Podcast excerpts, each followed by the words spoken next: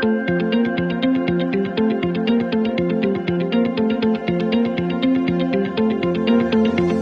Gente, sejam muito bem-vindos a mais um episódio do podcast Dar à Luz. Eu sou Juliana Rezende, sou doula educadora perinatal e hoje a gente vai conversar sobre saúde mental materna. E eu tenho uma convidada muito especial aqui comigo hoje. Eu tô aqui com a Ana Letícia Cornetti. A Ana, ela é psicóloga parental e perinatal e ela tem atendido mulheres, né, e famílias durante todo o processo de gestação e do pós-parto. Quero convidar você, fique aqui com a gente porque a gente vai falar sobre saúde mental materna.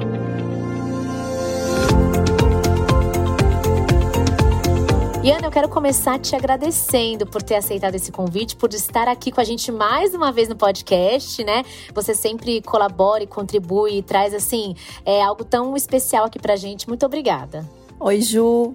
É um prazer estar aqui, contribuir mais uma vez. É, sou fã do podcast Dar à Luz. Eu fico muito encantada com a quantidade de informações que você leva para as mulheres e para a comunidade. É, a gente sabe que, de fato, a informação ela amplia o olhar diante do percurso. Então, é um prazer estar aqui e poder contribuir com esse processo e esse projeto lindo que você faz. Muito obrigada. Ah, eu que agradeço, muito obrigada. E Ana, já vou começar assim te perguntando, né? A gente vai falar hoje sobre essa saúde mental materna. Eu queria que você trouxesse uma definição para a gente do que é saúde mental. Tá.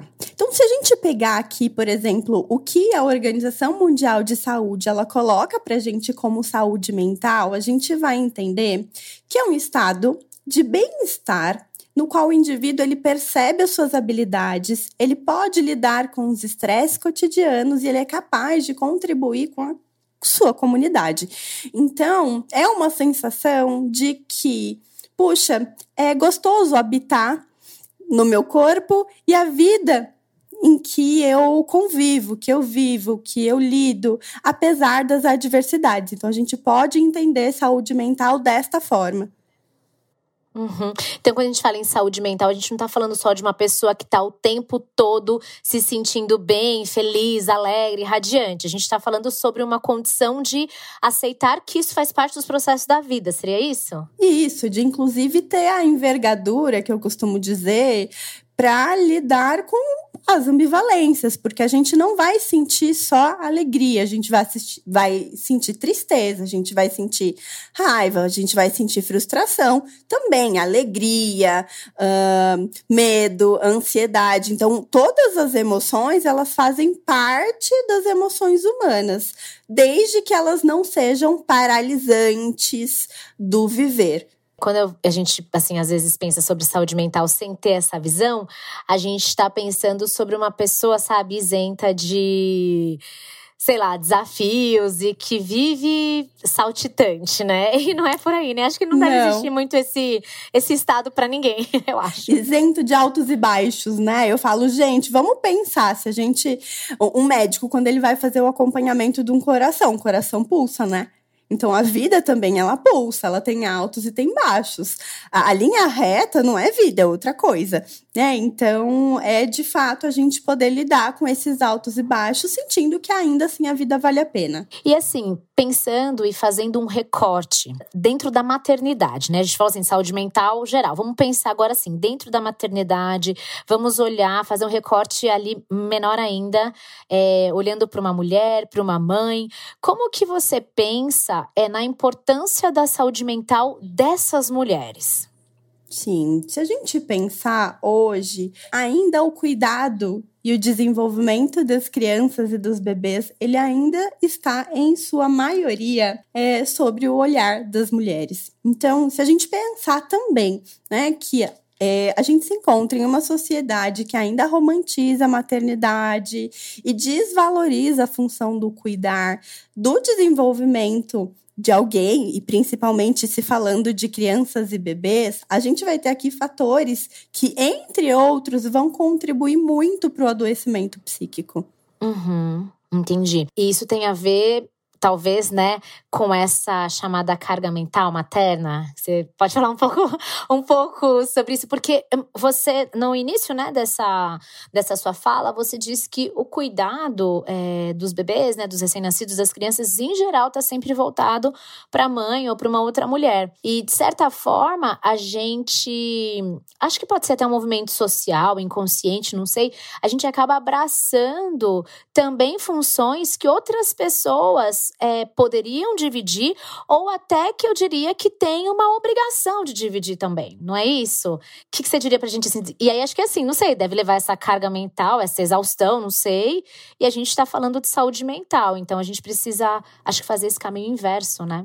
Isso, isso. Que é enxergar a dimensão, a densidade, a complexidade que é ser esse mediador entre o mundo e o bebê e ser essa pessoa que nutre o bebê fisicamente, emocionalmente, uh, nutricionalmente falando, uh, afetivamente, na sua própria vitalidade. Então, o bebê ele vai precisar de alguém que deposite energia vital naquele bebê como uma flor, como uma plantinha, né? Alguém vai precisar regar, alguém vai precisar uh, olhar qual é a diferença uh, da demanda de um girassol para um lírio, por exemplo né? Em relação à quantidade de água, em relação à quantidade de sol, em relação à exposição à luz, em relação às podas. A criança é da mesma forma, né? Mas, de fato, isso não precisa ser feito exclusivamente pela mulher. A Vera Conelli, uma vez,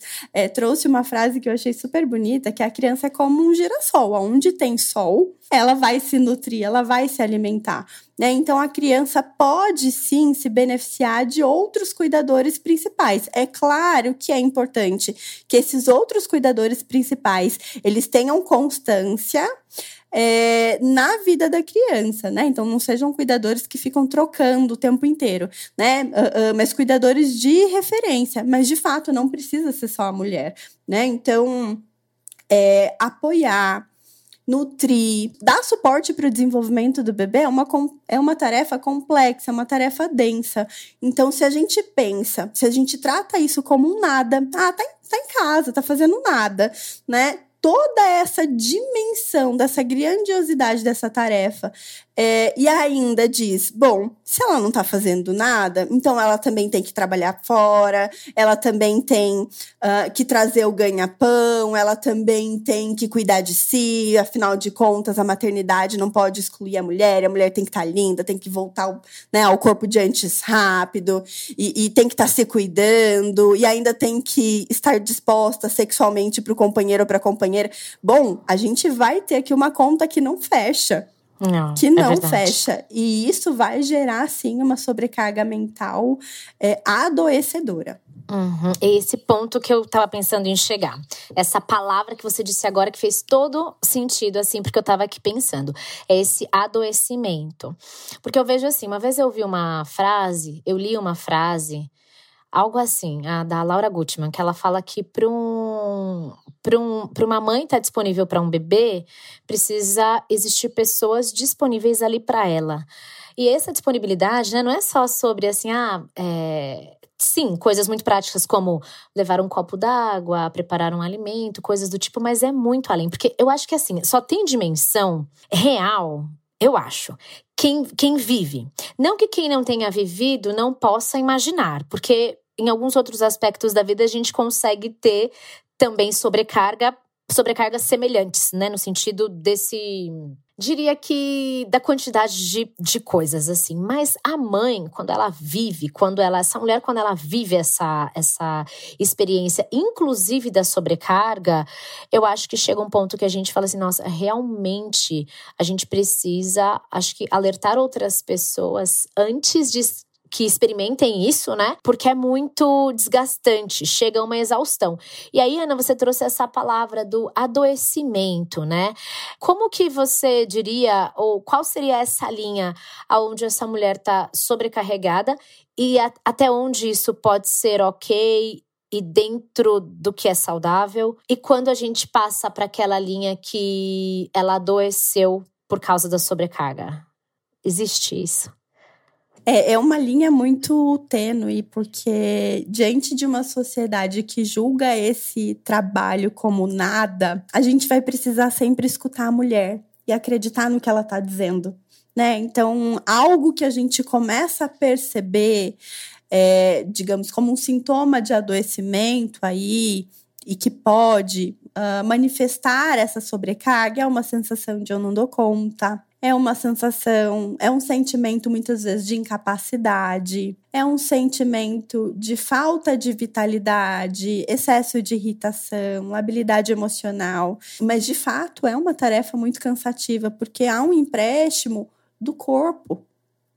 Há um empréstimo da sua energia vital. Então você ficar o tempo todo mapeando a linguagem daquele bebê para oferecer o que ele necessita 24 horas por dia, né? Lidando, inclusive, com uma sensibilidade extra que, que é recaída ali para o cuidador principal para conseguir captar as necessidades do bebê, isso é muito denso, né? Então a gente está falando aqui de um atravessamento corporal e psíquico. Não é só a gente adicionar um pratinho a mais na mesa, né? E dizer, olha, não, aumenta o feijão, aumenta o, o caldo do feijão, a gente aumenta a quantidade do arroz, faz um viradinho aí para encorpar a mistura. A gente está falando de algo que é muito mais denso que isso. E como é que a gente identifica em nós mesmas, né? Eu digo nós mesmas, você que tá ouvindo a gente, que tá passando aí, de repente, por esse momento do puerpério, você que tá, ou não puerpério mais, de repente, mas dentro da maternidade você ainda se sente, né,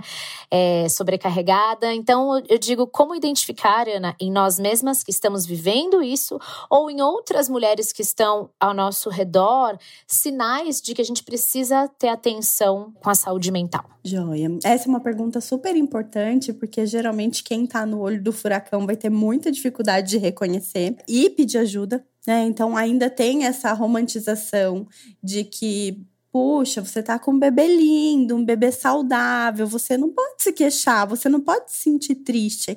A gente tem um estigma muito grande diante da saúde mental como algo ruim, falta de amor, então, isso é muito delicado. Agora, é importante a gente observar aí é, as nossas emoções, os nossos pensamentos, o que o nosso corpo está dizendo para gente. Então, observar. Eu estou sentindo cansaço, e de repente, puxa, uma boa noite de sono, né? Ou que eu consiga emendar quatro horas de sono, me ajuda. E esse cansaço, ele não tira a minha alegria de viver, apesar disso. Ok, né? Mas se essa falta de energia é sentida com bom, é, eu posso dormir, eu posso me alimentar bem, mas eu, eu me sinto como um carro sem combustível para andar ainda assim, isso é um sinal de alerta, né? um sinal de que a mulher, de que nós precisamos de ajuda. Então, desprazer constante com a vida e com as coisas que muitas vezes antes eram prazerosas, sensação de incapacidade, de inutilidade. Então, algumas mães podem relatar em um estado de adoecimento, puxa, eu sinto que todo mundo ficaria melhor sem mim. Sentimento de esgotamento, uma tristeza constante. E aqui a gente não tá falando de que, puxa, né, de repente eu tô com falta da minha autonomia e da minha liberdade, e aí eu fico triste, mas aí daqui a pouco eu olho pro neném, ele dá uma risadinha, eu falo, ai, tá bom, logo isso passa, né, deixa eu curtir esse momento aqui, porque ele não volta e, e logo mais ele vai ter mais autonomia, e aí eu vou recuperar também a minha autonomia. Não, né, aqui é uma tristeza que ela não passa, né? Muitas vezes pode haver um choro Uh, em tese, sem motivo aparente. Então, a gente sempre precisa escutar esse sofrimento. Né? Então, uh, uh, em casos mais extremos, a gente pode aí ter pensamento sobre morte, sentimento de não aguento mais essa vida, indícios de sofrimento, de, de que eu não me reconheço mais, de que está muito difícil, todos esses eles precisam de uma escuta, porque quanto antes a gente faz um diagnóstico e uma intervenção, melhor a possibilidade de restabelecimento da saúde para essa mulher. E você estava dizendo que quando a gente está no olho do furacão, nem sempre a gente vai conseguir enxergar e às vezes quando enxerga também não vai, não vai pedir ajuda e tal. Por isso eu vejo, queria abrir aqui uma um ponto que eu vejo de muita importância, que é, é que são essas pessoas que estão por perto, né? Seja ali a rede de apoio mais próxima, seja o marido, um companheiro, seja quem tá próximo dessa mulher, a mãe, seja alguém que tá. as amigas, enfim. Ao passo que quando a gente percebe um desses sinais que você falou, Ana, um sinal de alerta, não é já pensar no pior e num diagnóstico, né? Não é nada disso, mas assim, são sinais que a gente precisa ter atenção. Porque o que eu vejo muito é que, pelo fato, você falou no início, né, da romantização, pelo fato da mulher não ter esse espaço sempre para dizer aquilo que está sentindo sem ser julgada, ela vai guardando, guardando, guardando, ela não fala e de repente a gente se depara com uma mulher capaz de fazer muitas coisas e com consequências muito muito difíceis ali para a mulher e para o bebê e para a família. Então, nós que estamos próximos, eu digo nós porque também eu como doula, educadora perinatal, acaba que no pós-parto eu tenho ali uma participação na nessa família, uma participação muito pequena, mas eu tenho e depois assim, sempre deixando quem está por perto em alerta. Não é que a mulher é um perigo constante, não é nada disso, mas é assim, quando a gente vê algum sinal, a gente precisa começar a ter essa atenção. E aí entra uma pergunta sobre isso, que é até onde as consequências de uma mulher é, com um emocional abalado pode ir? O que pode acontecer? A gente pode observar, por exemplo, mulher, mulheres que estão deprimidas ou com outros quadros, né? Então, mas, por exemplo, na depressão, a, a sua energia vital vai estar tá para dentro, ela não vai estar tá para fora, né? Então, com isso, a gente pode é, ter um comprometimento na vinculação afetiva, por exemplo, com o bebê.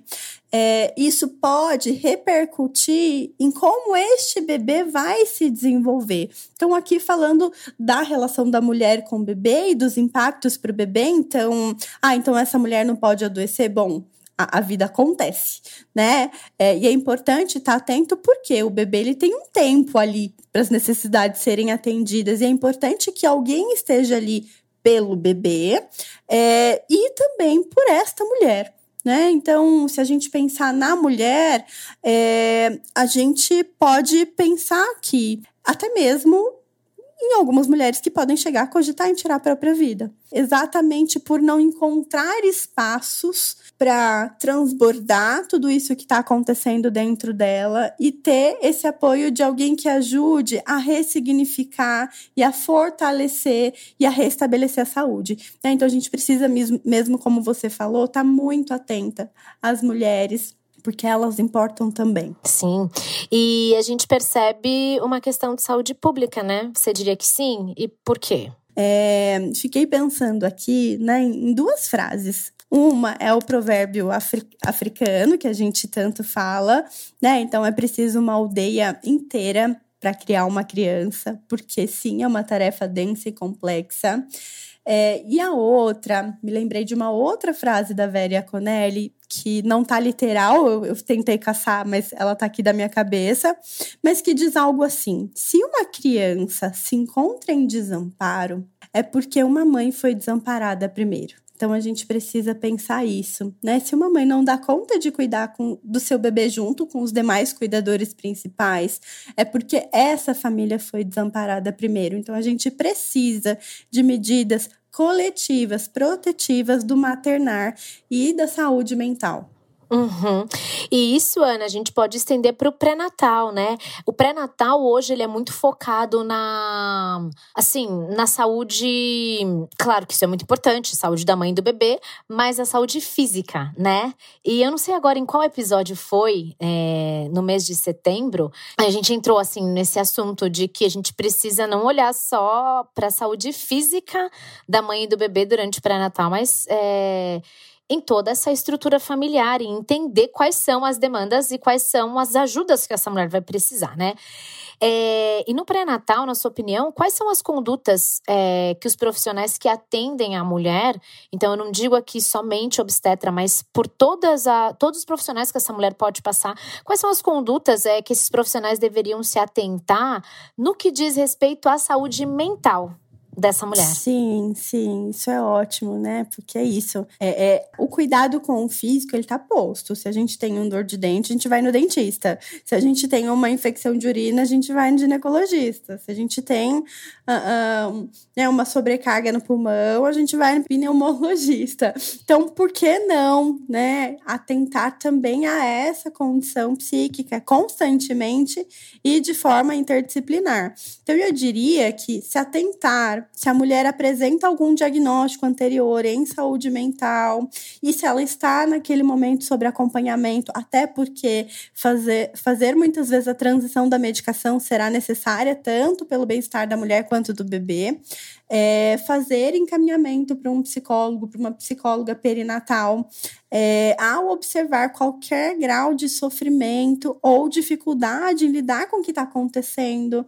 Então, não só em situações uh, reconhecidas como mais densas, então, um luto perinatal anterior. É, ou mesmo um diagnóstico uh, incompatível com a vida ali do bebê, mas qualquer grau de sofrimento, ele merece uma escuta. A mulher merece essa chance, né? É, e outros fatores de risco. Então, adolescência, se essa pessoa é, está com dificuldades financeiras, se ela, se ela tem ou não tem conflitos ali familiares naquele momento, tudo isso merece ser levado em consideração. Uhum. E Ana, pensando no setembro amarelo, né? A gente tá em outubro, né? No comecinho, mas é o mês todo de setembro aqui no podcast e em vários outros canais de comunicação foi muito abordada essa questão da importância do cuidado à saúde mental, da prevenção ao suicídio, né? E, e nesse mês todo a gente fez episódios voltados para isso. Como que você diria que a gente pode promover a saúde mental materna? Acho que essa ação toda que você fez durante todo o mês, levando informação, tudo isso contribui muito para promoção de saúde, uh, para detecção precoce, e intervenção, partilhando da função do cuidar, então uh, ser uma rede de apoio disponível para perguntar para essa mulher o que você precisa, né? Como eu posso ajudar? Isso é super importante e protetivo da saúde mental materna. É, lutar por medidas coletivas, como uma licença parental e uma licença parental estendida, uh, as empresas aderindo ao programa Empresa Cidadã, é, então, que infelizmente, mesmo hoje, não são todas as empresas que participam desse programa. Então, aqui a gente tem algumas medidas que são possíveis de serem tomadas aí e que vão colaborar bastante. Sim. E Ana, a gente está chegando aqui ao final. Para a gente fechar, queria te perguntar: por que, que a saúde mental materna importa? Olha, eu vou, vou pegar uma chamadinha lá do Maio Furtacor, né? Que é só é possível mudar o mundo cuidando de quem cuida de todo mundo. Né? Então, me lembrei, quando eu, você me falou essa pergunta aqui, me lembrei dessa frase. É isso. Importa, né? Saúde importa. mental materna importa de e fato. muito, e muito. Que lindo, que lindo. Ana, eu quero te agradecer, agradecer aqui esse nosso tempo, esse episódio que ficou tão especial. Espero muito, né, que muitas mulheres, como você falou, que esse seja um canal de comunicação para que muitas mulheres é, recebam essa informação e ao perceberem, né, algum indício, algum sinal, que procurem ajuda, procurem profissionais que, que vão auxiliar a, essa pessoa. É como você falou, né, a gente tem tanto tantas saídas quando a gente pensa no físico, né? E a gente já tem tantas ligações quando a gente fala, eu tô com uma dor aqui, vou entrar ao médico, tô com uma dor aqui. E às vezes a gente tá com um adoecimento psíquico, a gente tá com algumas angústias, algumas questões que a gente não tá conseguindo organizar. E nem sempre a gente procura uma ajuda profissional que, que é adequado, que é o adequado, né? Quem nos ajuda a cuidar da nossa mente, né? Então eu quero te agradecer, assim, Ana, pela sua profissão, por você é, existir, né, nesse mundo e ter auxiliado, estar tá ajudando tantas mulheres que, que eu sei que isso isso acontece, né? Que elas te procuram e você tem toda uma. Você é uma profissional que eu admiro muito e eu vejo como as mulheres elas é, passam e experimentam transformação, né? Quando elas chegam numa profissional que atende de forma tão humanizada, tão é, dedicada, com um olhar tão especial. Então, quero te agradecer muito por ter estado aqui com a gente. Ah, eu agradeço muito o convite, fiquei muito feliz de poder colaborar e realmente é, é, quando a maternidade chega pra gente, aí falando da minha, né, é, é, me senti atravessada mesmo e não teve, assim, foi impossível isso não transbordar para minha atuação profissional, né? Então, de sim buscar especializações, buscar estudos para oferecer uma assistência adequada desse tempo tão delicado e ao mesmo tempo potente que é o ciclo gravídico porperal. E é isso, gente. A gente fica muito feliz. Obrigada a você por ter estado aqui com a gente nesse episódio. Se esse episódio te ajudou de alguma forma, se você, enquanto estava é, ouvindo, se lembrou de alguém, compartilha, é, envia o link, envia aí né, nos seus grupos de WhatsApp, compartilha nas suas redes sociais, para que essa informação possa ir bem longe, possa ajudar muita gente, muitas mulheres e famílias. A gente para por aqui. Ana, mais uma vez, obrigada. Obrigada a você que esteve aqui com a gente. Um super beijo e até a próxima semana.